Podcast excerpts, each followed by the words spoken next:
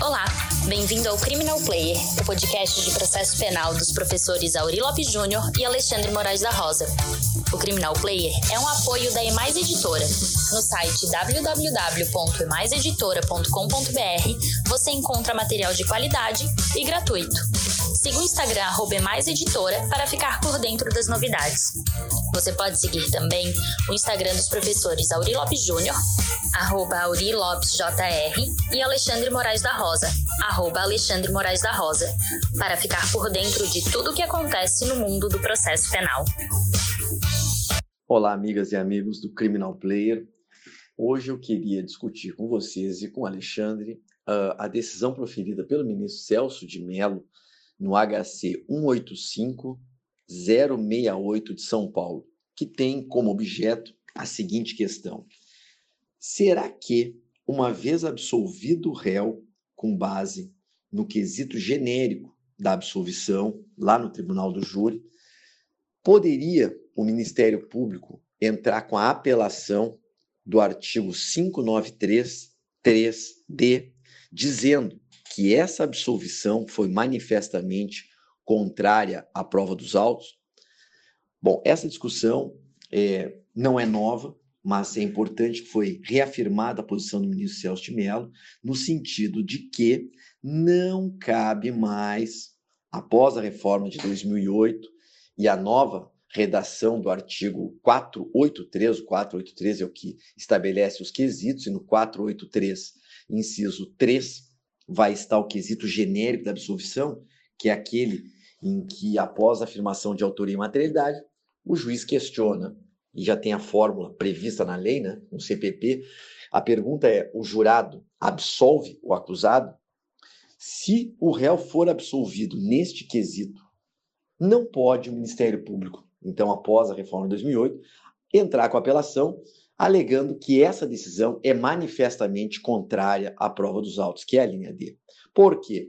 Porque é uma discussão que já vem estabelecendo no STJ e no STF no sentido de que está autorizada a absolvição com base é, em clemência, em motivos de natureza humanitária, enfim, os jurados podem absolver o réu no, no momento em que foi adotado pelo legislador este quesito genérico, está autorizada a absolvição por qualquer motivo, inclusive meta-jurídico, inclusive desconectado da prova. Agora é importante que se diga: os jurados estão sim autorizados a absolver, ainda que fora da prova, por fatores meta-jurídicos, por elementos é, de natureza, por, por exemplo, humanitário, ou por clemência, como chama o STJ. Isso está autorizado.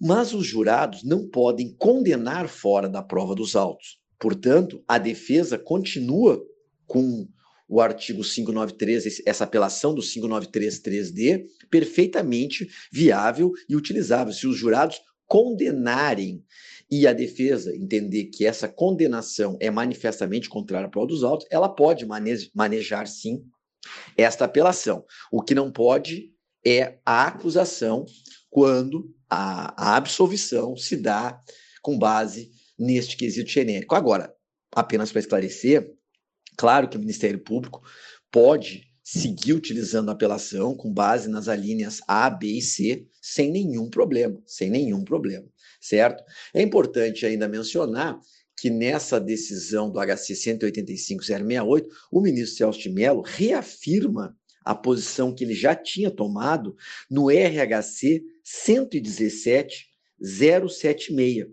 aonde monocraticamente ele deu a liminar e confirmou monocraticamente no sentido de não aceitar a possibilidade desse recurso do MP. Claro que agora, nessa decisão é, de 2020, do HC 185, é uma decisão liminar, onde ele suspende o andamento do processo, mas é muito provável que ele confirme monocraticamente, como já tem feito. Interessante também que vocês saibam que o STJ está dividido nessa matéria. O STJ está completamente dividido nessa matéria. Por quê?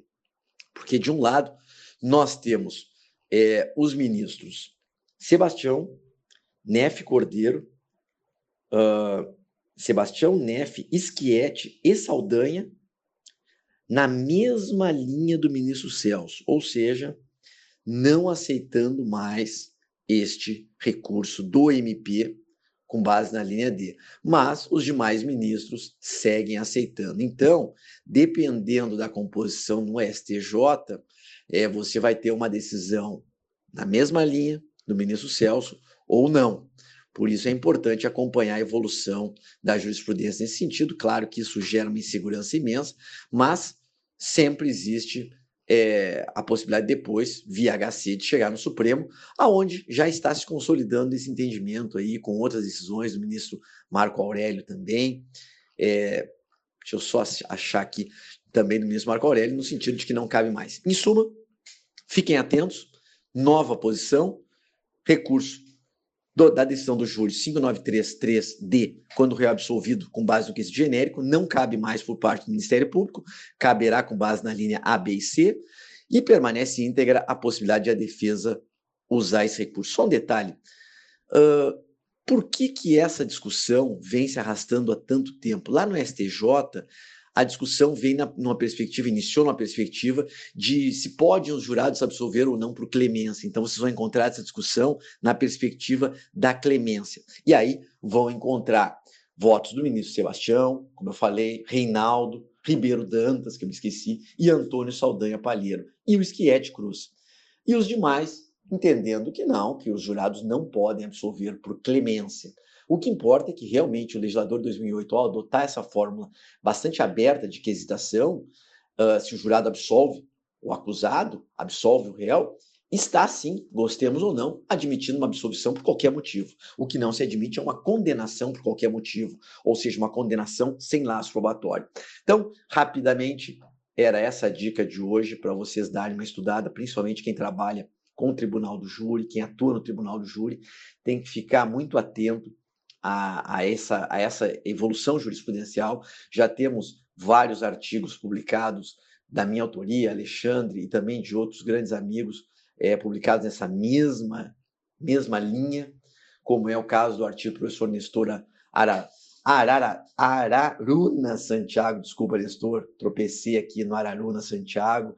É, o professor Nestor tem um artigo muito interessante junto com Antônio de Holanda Cavalcante, que foi citado pelo ministro Celso, que é também analisada essa questão da íntima convicção no veredito de jurados, recurso de apelação com base na contrariedade à prova dos autos, a necessidade de compatibilidade em um processo de base garantista. Esse artigo do professor Nestor foi publicado na Revista Brasileira de Ciências Criminais, volume 116, uh, de 2015. Vejam, é, a doutrina já vem batendo nessa matéria há bastante tempo. Os tribunais é que são um pouco mais lentos no acolhimento. Então, em suma, confiram lá decisão do ministro Celso e fiquem atentos a essa matéria. O que você acha aí, Alexandre? Concordo plenamente contigo, meu parceiro Auri Lopes Júnior, e quero sublinhar somente que, em face da cláusula devido ao processo legal, tão falada, tão festejada, desde a emenda quinta da Constituição Americana, todos nós sabemos que o duplo apenamento é vedado. E nessa hipótese, o sujeito já teve um julgamento, sem nenhuma nulidade, em que o quesito genérico foi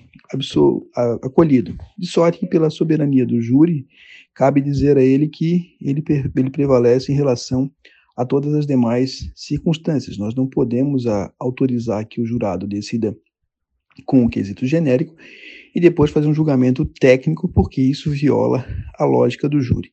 Ademais, a análise do tribunal não deve ser em relação à prova, e sim sobre a deliberação e a ausência de nulidade no tocante à, à autonomia do jurado em, em, decidir dessa ou daquela forma.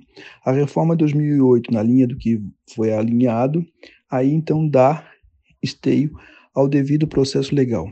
Além do teu artigo, do artigo do Nestor Aruana, nosso colega Santiago, do, de Fortaleza. Também tem a dissertação que virou livro do Tiago Bunin Mendes, né, que é uma direito ao recurso no processo penal, duplo grau de jurisdição como garantia exclusiva do imputado, em que a partir da leitura do, das decisões do Tribunal Europeu de Direitos Humanos, e aí o Nereu Giacomoli, como ninguém, elencou os diversos julgados em que isso é, é, é acolhido, essa postura de evitar o recurso, eu mesmo, no guia do processo penal, lá na página 866 e 867, trabalho essa questão, e aqui é, é, muito importante essa reiteração de decisões pelo do ministro Celso de Mello, que já tinha feito isso no recurso em habeas corpus 117.076, como já sublinhaste anteriormente. O que nós temos aqui como último ponto, e acho que vale a pena relembrar, é o caso da Corte Suprema Americana que relativizou esse, essa regra do duplo apenamento no caso do julgamento de Rodney King, que eh, foi morto por, por branco enquanto era preto, e o corpo de jurados era eminentemente branco, absolvendo da conduta.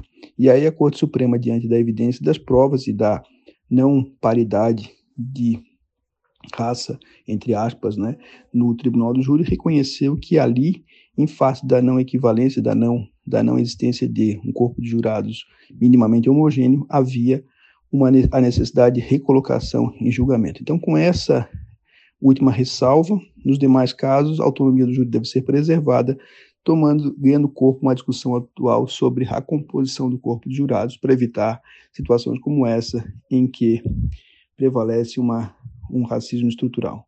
Grande abraço, parceiro, e aí vamos lutando pelo um processo penal democrático. Até sábado.